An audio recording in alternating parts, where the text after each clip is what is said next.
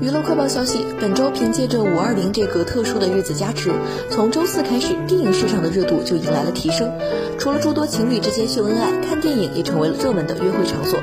而在当天，我要我们在一起提前在周四上映，率先占领市场，并且单日票房就破亿，可见这个档期有多受关注。但真正迎来市场大爆发的就是五月二十一号，本周五又迎来了诸多新片的上映，其中最受关注的就是《速度与激情九》。电影上映首日票房就达到了惊人的三点一亿，也创造了后疫情时代好莱坞大片在国内上映最高的票房纪录。